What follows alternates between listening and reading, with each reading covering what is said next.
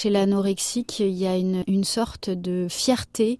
Ça concerne en général des jeunes filles qui sont pas sûres d'elles. Il y a une sorte de fierté de résister à des pulsions et des sensations qu'on peut avoir naturellement. Elles se sentent plus fortes que les autres et en tout cas en début de, de maladie, ça leur donne confiance en elles. C'est une addiction. Quand on parle de troubles alimentaires, euh, quels qu'ils soient, troubles du comportement alimentaire, les prises en charge après au niveau euh, médical se dans des services de psychiatrie spécialisés dans les addictions.